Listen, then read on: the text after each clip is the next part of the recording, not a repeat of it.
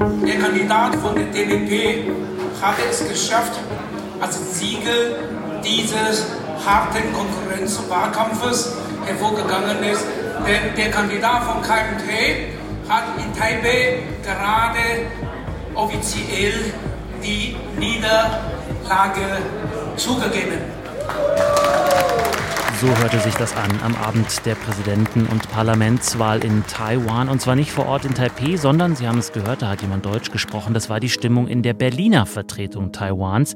Offizielles Ergebnis der Wahl, der bisherige Vizepräsident Lai Ching-te von der Demokratischen Fortschrittspartei DDP hat die Wahl gewonnen. Rund 40 Prozent der Stimmen sind auf ihn entfallen und damit wird er am 20. Mai eingeführt ins Amt des Präsidenten.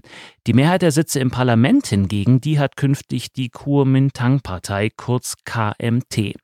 Welche Themen waren entscheidend für diesen Wahlausgang und welche Folgen hat er und wie hat vor allem die Volksrepublik China auf diesen Wahlausgang reagiert? Das wollen wir uns jetzt erklären lassen von Dr. Gudrun Wacker und Dr. Angela Stanzel aus der SWP Forschungsgruppe Asien. Hallo Ihnen beiden. Hallo. Hallo. Und mein Name ist Dominik Schottner. Herzlich willkommen.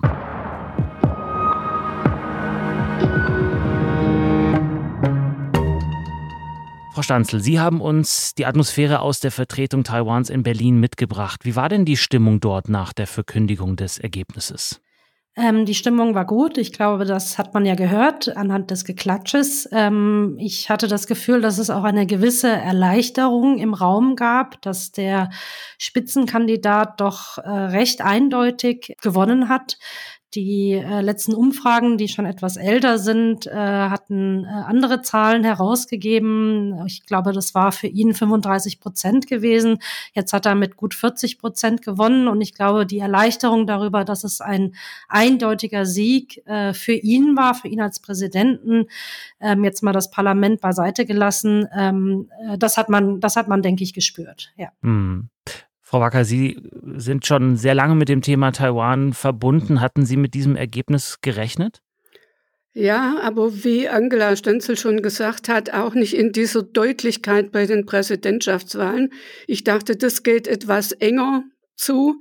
Ähm, und bei den Parlamentswahlen ist es immer etwas schwierig, da Vorhersagen zu machen. Aber dieses Ergebnis ist auch das, was im Grunde genommen in Peking erwartet wurde. Darauf hat man sich schon eingestellt.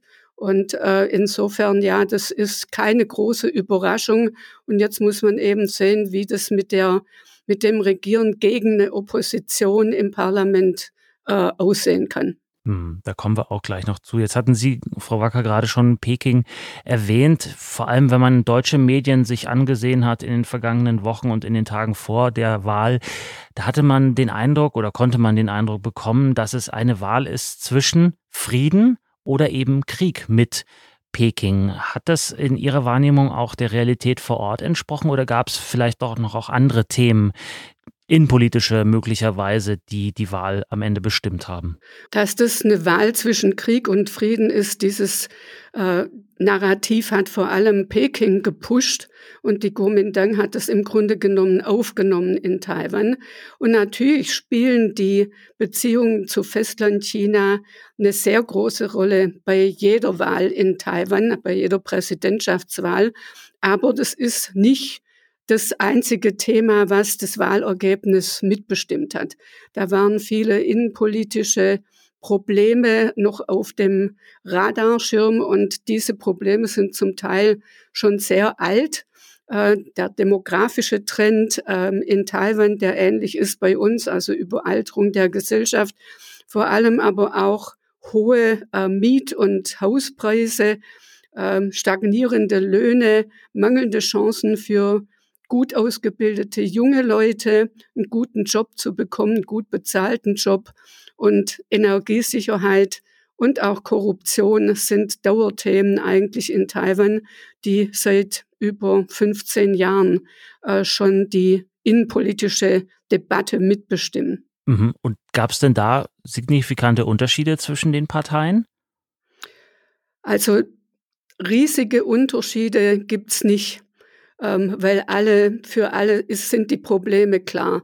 Für die Kuomintang und die TPP ist natürlich die Tatsache, dass man wieder bessere Beziehungen zu Festlandschina anbahnen glaubte zu können, wenn man die Wahl gewinnt.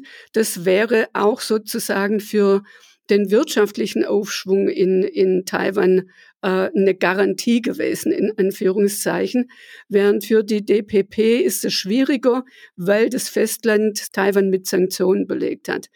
Aber innenpolitisch, bei den innenpolitischen Problemen ist eigentlich der einzige signifikante Unterschied, ob man die Kernenergie, also Kernkraftwerke, beibehält oder nicht. Da ist die DPP die einzige Partei, die gegen die Kernkraft ist und versprochen hat, dass Taiwan sich von dieser Energiegewinnung verabschiedet. Was hat am Ende dann aus Ihrer Sicht den Ausschlag gegeben? Warum hat die DPP am Ende die Präsidentschaftswahl zumindest gewonnen. Ich glaube, da müssen jetzt erstmal die Wahlanalytikerinnen, um zu sehen, um zu befragen, äh, die Leute in, in Taiwan, warum sie so gewählt haben. Ich habe so ein paar erste Stimmen äh, gelesen, direkt aus Taiwan. Und die meisten sind schon zufrieden damit, dass Leitingde und die DPP die Präsidentschaftswahl gewonnen hat. Aber sie erwarten natürlich nicht, dass es jetzt eine Zeit der Entspannung gibt. Aber es reflektiert im Grunde genommen äh, diese Haltung, dass Taiwan ein unabhängiges Land ist. Ich würde aber jetzt nicht wie Leiting Dirk gleich gesagt hat, das war die Entscheidung für die Demokratie und gegen die Autokratie. Ich glaube, darum ist es letztlich nicht gegangen. Hm. Trotzdem, Frau Stanzel, muss man sagen, zu dieser Demokratie gehört eben auch, dass das Präsidentenamt in der Hand der einen Partei ist, aber die Mehrheit im Parlament eben bei der KMT künftig liegen wird. Was bedeutet das für diese Themen, über die wir gerade gesprochen haben? Ähm, also ich denke, wir werden sehr spannende vier Jahre sehen, denn äh, es gibt im Endeffekt noch nicht wirklich viel Erfahrung mit ähm, Koalitionsbildungen in, im taiwanesischen Parlament und es ist ja eigentlich auch ein sehr demokratischer Prozess und das äh, wird die DPP jetzt managen müssen. Also äh, wie Sie gesagt hatten, die KMT hat einen ganz leichten Vorsprung als die DPP, DPP äh, was die Sitze im Parlament betrifft. Und man sollte auch die dritte Partei nicht vergessen, nämlich die TPP, die acht Sitze gewonnen hat. Das heißt, die TPP wird sich jetzt erstmal entscheiden müssen, ob sie ähm, der eine Koalition sozusagen mit der DPP bilden oder mit der KMT bilden. Also ob sie lieber Opposition sein wollen oder lieber an der Regierungsführung beteiligt sein möchten. Und daran werden sich dann natürlich viele Entscheidungen ähm, äh, ergeben. Ähm, ich denke, wie Frau Wacker gesagt hatte, bei den ähm, großen innenpolitischen Fragen ähm, sehen alle Parteien die gleichen Probleme, die gleichen Herausforderungen. Aber natürlich, wenn man dann ins Detail geht, wird es darum gehen, Kompromisse zu schließen, ähm, zu verhandeln um Entscheidungen zu Budget- oder Haushaltsfragen treffen zu können. Es wird vor allem Kompromisse geben müssen und das, denke ich, wird die kritischste Frage sein in der zukünftigen China-Politik Taiwans. Auch hier muss die DPP eigentlich dann auf die ähm, KMT auch eingehen und man muss versuchen, hier einen Mittelweg zu finden. Also ähm, wie gesagt, es wird, denke ich, ein sehr spannender Prozess ähm, sein, aber eben auch ein sehr demokratischer Prozess. Also ich bin sehr gespannt darauf. Frau Wacker. Und was erwarten Sie hinsichtlich des Umgangs mit der Volksrepublik China vom künftigen Präsidenten? Der künftige Präsident hat ähm, eigentlich in den letzten Monaten im ganzen Wahlkampf äh, ist er eigentlich zurückgerudert von seinen früheren Positionen und hat versprochen, den sehr pragmatischen Kurs seiner Amtsvorgängerin Tsai Ing-wen weiterzuführen. Das wird aber nicht viel nützen, weil die Volksrepublik ihm das nicht abkauft. Die Volksrepublik hält ihn für einen eingefleischten Verfechter der Unabhängigkeit. Und insofern wird sie nicht kompromissbereit und auch nicht gesprächsbereit sein gegenüber seiner Regierung. Und ich komme noch mal kurz auf das zurück, was Angela gerade gesagt hat. Ähm, Im Parlament könnte das heißen, wenn die TPP und die Kuomintang sich ein bisschen mehr zusammenschließen. Sie haben das ja schon im Wahlkampf versucht, da hat es nicht wirklich funktioniert. Dann könnten aus dem Parlament natürlich Initiativen kommen, auf das Festland zuzugehen. Und damit hätte die, muss die Regierung dann irgendwie umgehen. Also sicher wird die Volksrepublik gegenüber der Kuomintang weiter gesprächsbereit sein, aber dieser Regierung gegenüber wird sie eher noch kompromissloser auftreten. Mhm. Obwohl, wenn ich das richtig gelesen habe, äh, Lai in seiner unmittelbaren Reaktion auf den Ausgang der Wahl ja durchaus so eine Art Gesprächsangebot formuliert hat Richtung Peking, oder? Das Gesprächsangebot der DPP steht immer im Raum. Das stand auch in den letzten acht Jahren im Raum. Mhm. Das hat in Peking nur niemand interessiert. Da mhm. hat man eben nur noch Politiker eingeladen, zum Beispiel die von der Kuomintang kamen. Zum Beispiel war der frühere Präsident Ma Ying-jeou. Ähm, letztes Jahr hat er das Festland besucht, der Sohn des ehemaligen Parteivorsitzenden Lien Chan. Aber man sucht sich praktisch die Gesprächspartner aus und sagt ganz offen, wer für Unabhängigkeit eintritt aus chinesischer Perspektive, mit dem reden wir nicht. Und insofern nützt das Gesprächsangebot von Lai Ting-de nicht sehr viel. Mhm.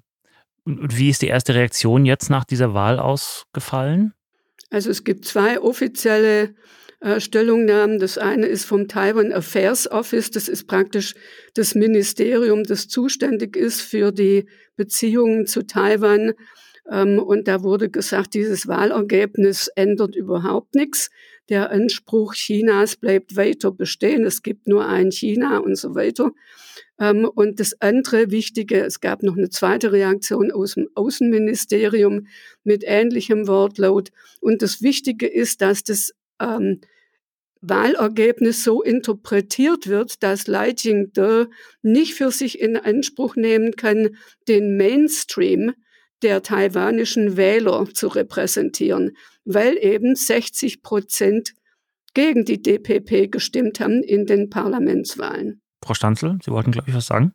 Ich würde noch gerne ergänzen. Ähm, ich denke, dass äh, genau das, was äh, Gudrun gerade gesagt hat, darauf hindeutet, dass Peking eben diese Begründung nutzen wird, ähm, um weiter Druck auf Taiwan auszuüben. Also das Argument, dass Lai im Endeffekt nicht die Mehrheit Taiwans vertritt, dass er eigentlich nicht der rechtmäßige Präsident Taiwans ist, wird Peking als Begründung nutzen für weitere Sanktionen. Das kann wirtschaftlicher Natur sein. Das wird wahrscheinlich auch äh, militärischer Druck äh, weiter bedeuten ähm, auf, auf die Insel. Und ähm, im Endeffekt ähm, denke ich aber, es ist auch ein Weg, um ein bisschen über die Blamage hinwegzutäuschen, die Peking erfahren hat. Äh, denn im Endeffekt wurde die DPP jetzt das dritte Mal in Folge gewählt gegen den enormen Druck aus Peking und auch die enorme Propaganda, die wir aus Peking gesehen haben, diese Krieg- und Frieden-Narrative und so weiter. Und es hat nie funktioniert und es hat jetzt das dritte Mal auch wieder nicht funktioniert.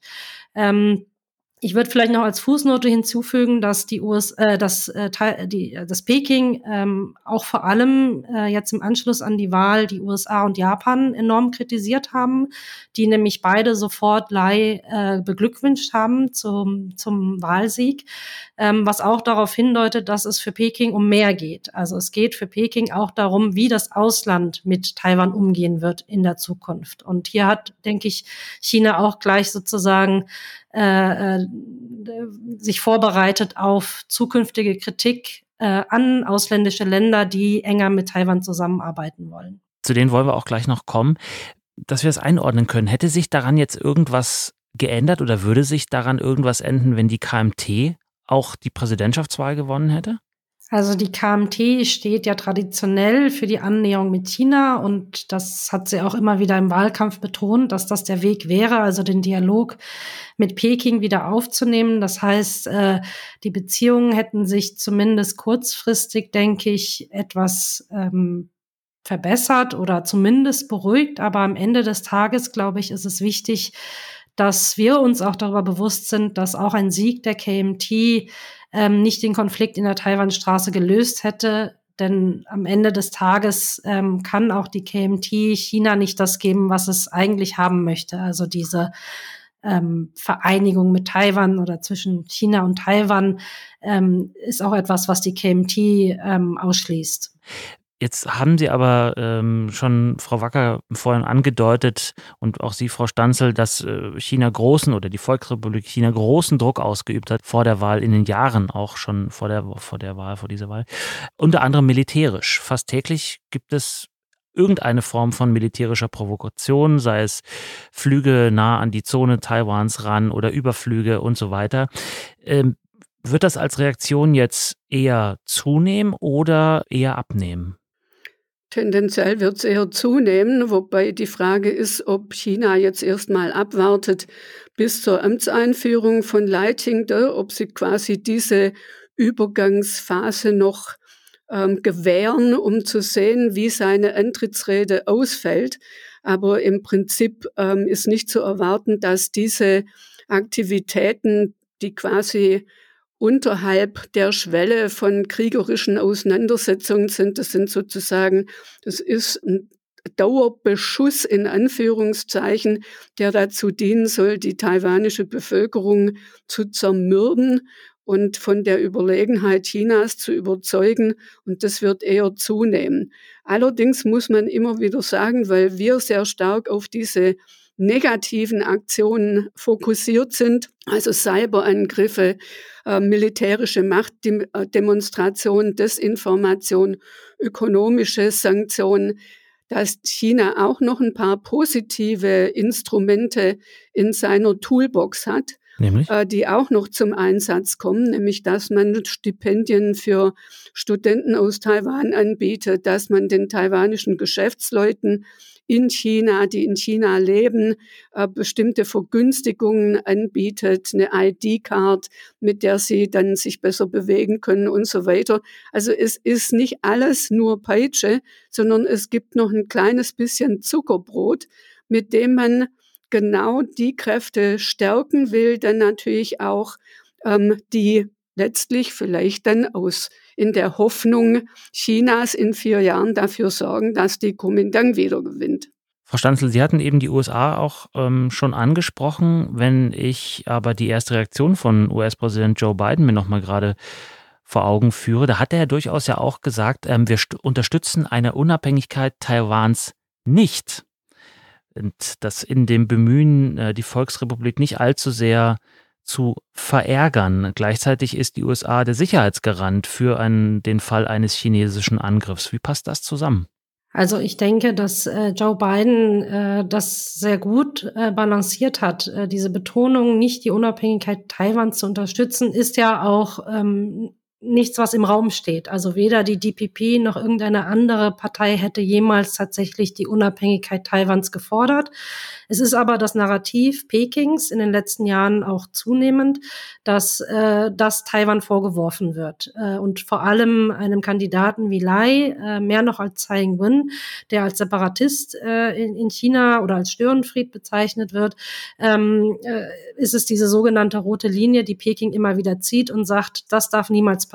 Obwohl es, wie gesagt, eigentlich nie im Raum stand. Aber ich denke, das war sehr einfühlsam, könnte man sagen, von Joe Biden, dass er das mhm. auch nochmal explizit betont und damit natürlich auch Peking signalisiert, dass die USA ähm, auf keinen Fall eine Eskalation in der Taiwanstraße sehen möchten, dass sie auch Lai niemals unterstützen würden, sollte er denn äh, jemals das Wort Unabhängigkeit in den Mund nehmen. Ähm, und eigentlich ist es eine sehr balancierte Art gewesen, sehr diplomatische Art gewesen, mit diesem Wahlsieg umzugehen. Mhm. Wenn ich da gerade noch ähm, reingrätschen darf. Klar. Ähm, auf der chinesischen Seite wurde sofort wieder betont, und das gehört zum Standardvokabular, dass das eine interne Angelegenheit äh, der Volksrepublik China sei, diese Wahlen. Das heißt, das, was da heftig kritisiert wurde, war die Tatsache, dass sowohl ähm, Japan als auch ähm, Im Falle der USA war das Blinken, der Außenminister, ähm, offiziell Leitende gratuliert haben. Und das gilt als Überschreiten der roten Linie. Die deutsche Regierung und auch die französische, die waren da etwas vorsichtiger. Die haben nämlich nur den Wählern gratuliert, den äh, offiziellen Kandidaten, aber sie haben nicht Leitender persönlich gratuliert und auch nicht zur Präsidentschaft. Also wenn man in China ist, da wird schon das Wort Präsident vermieden. Wenn überhaupt, dann wird es in Anführungszeichen gesetzt. Mhm. Also hier geht es einfach darum, dass jedes Attribut von Staatlichkeit, das andere Länder Taiwan zugestehen, sofort eine Reaktion in China zur Folge hat. Und die Reaktionen, Frau Wacker, hatten Sie eben auch schon angesprochen, zum Teil aus der Europäischen Union, aus Deutschland, die war auch verhalten, um jetzt nicht nur die Staatlichkeit Taiwans nicht ähm, zu sehr äh, in Stein zu meißeln von außen, sondern auch um Peking nicht zu verändern. Habe ich das richtig verstanden? Ja, also ich glaube, das ist ganz klar, dass sich die deutsche Bundesregierung und ich rede hier bewusst von der Regierung, nicht unbedingt vom Parlament. Da sieht es ein bisschen anders aus. Und das gilt europaweit im Grunde genommen. Die Parlamente sind eher Taiwan-freundlich, aber die Regierungen sind sehr vorsichtig mit ihren Formulierungen. Und im Grunde genommen ist es so eine Art legalistischer Standpunkt, also juristisch einwandfrei formuliert, ähm, dass man den ähm, Kandidaten gratuliert, dass man den Wählern gratuliert, dass man der Demokratie gratuliert und dann sagt, wir werden im Rahmen der Ein-China-Politik unsere Beziehungen zu Taiwan, das ein wichtiger Partner für uns ist, ausbauen. Also das sind auch auf deutscher Seite Standardformulierungen. Und man vermeidet eben Attribute von Staatlichkeit, in diesen Formulierungen zu verwenden, um nicht, natürlich auch nicht, um Peking auf den Schlips zu treten. Und zum Schluss, jetzt haben wir schon an der einen Stelle gesagt, am 20. Mai wird Leitzingte dann eingeführt ins Amt des Präsidenten. Das sind noch vier Monate. Was passiert bis dahin? Was erwarten Sie? Das ist die große Frage, denke ich. Also ähm, eine Möglichkeit ist, dass China versuchen wird, bis zur Amtseinführung ähm, Druck auszuüben auf Taiwan. Darüber hatten wir schon gesprochen. Das äh, könnte China durch äh, nochmal groß angelegte Militärmanöver machen oder ähm, der Androhung von wirtschaftlichen Sanktionen, um doch noch zu versuchen, ähm, auf Lai einzuwirken und seine zukünftige Ausrichtung der China-Politik. Ein anderer Weg wäre natürlich für Peking abzuwarten und zu schauen, ähm, was er sagen wird in, in seiner großen Rede bei der Amtseinführung und äh, darauf dann zu reagieren. Also ob er eher versöhnliche Töne gegenüber China anstimmen wird, was ich erwarten würde, da wie gesagt Lai ja auch äh, zu erwarten hat, dass er im Parlament mit der KMT zusammenarbeiten muss, ähm, oder ob er dann doch ähm, eher provokante Töne anschlägt. Ähm, das kann natürlich auch einfach aus der Sicht Pekings sein, dass das so aufgenommen wird wird, dass irgendwas als provokant aufgenommen wird und dann als Begründung genutzt wird, um weiter Druck auf Taiwan auszuüben. Ähm, also im Endeffekt ist die Frage, ob es jetzt mehr Druck geben wird oder erst nach dem 20. Mai. Und Frau Wacker, wenn Sie jetzt schauen auf diese vier Monate, die noch bleiben bis zur Vereidigung, bis zur Amtseinführung, wie können die Europäische Union, wie kann Deutschland diese Zeit für sich nutzen, um das Verhältnis zu China und Taiwan in ein neues Licht zu bringen? Die nächsten vier Monate sind da vielleicht nicht so entscheidend. Ich denke, wenn die Kuomintang die Wahl gewonnen hätte, dann wäre auf europäischer Seite vielleicht die Gefahr groß gewesen, dass man wieder in so eine Art Schlummer verfällt und denkt, jetzt gibt's eine Zeit der Entspannung und wir haben Taiwan nicht mehr auf dem Radar. Durch den Wahlsieg von Lai Ching-te ist es jetzt nicht gegeben und die Bedeutung von Taiwan für uns ist in den letzten Jahren auch durch Covid so deutlich geworden. Wir sind abhängig von Lieferketten. Taiwan produziert die besten Chips der Welt, die besten Halbleiter der Welt. Ähm, wir sind von der, dem Handel mit der Region abhängig. Das heißt, jeder Konflikt in der Taiwanstraße, der in irgendeiner Form eskaliert oder eine Blockade Taiwans hätte verheerende Auswirkungen äh, wirtschaftlich global und auch bei uns. Dazu gibt's mittlerweile eine Reihe von Studien. Und der andere entscheidende Faktor ist eben, dass für die Europäer Taiwan doch ein wichtiger demokratischer Partner ist in einer Region, in der liberale Demokratien nicht gerade breit gestreut sind, um es mal vorsichtig zu formulieren.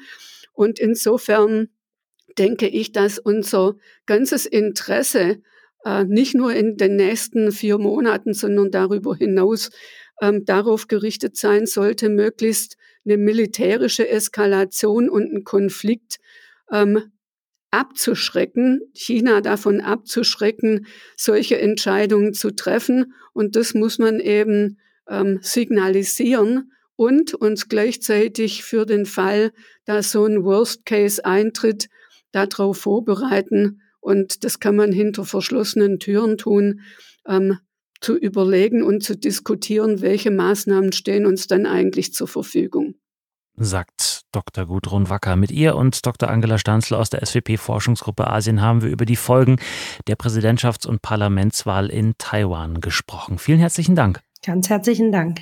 Nichts zu danken.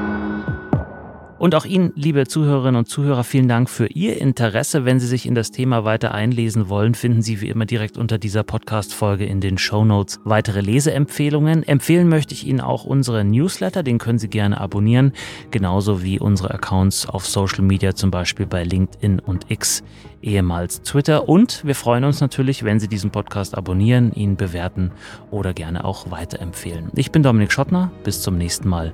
Bleiben Sie neugierig.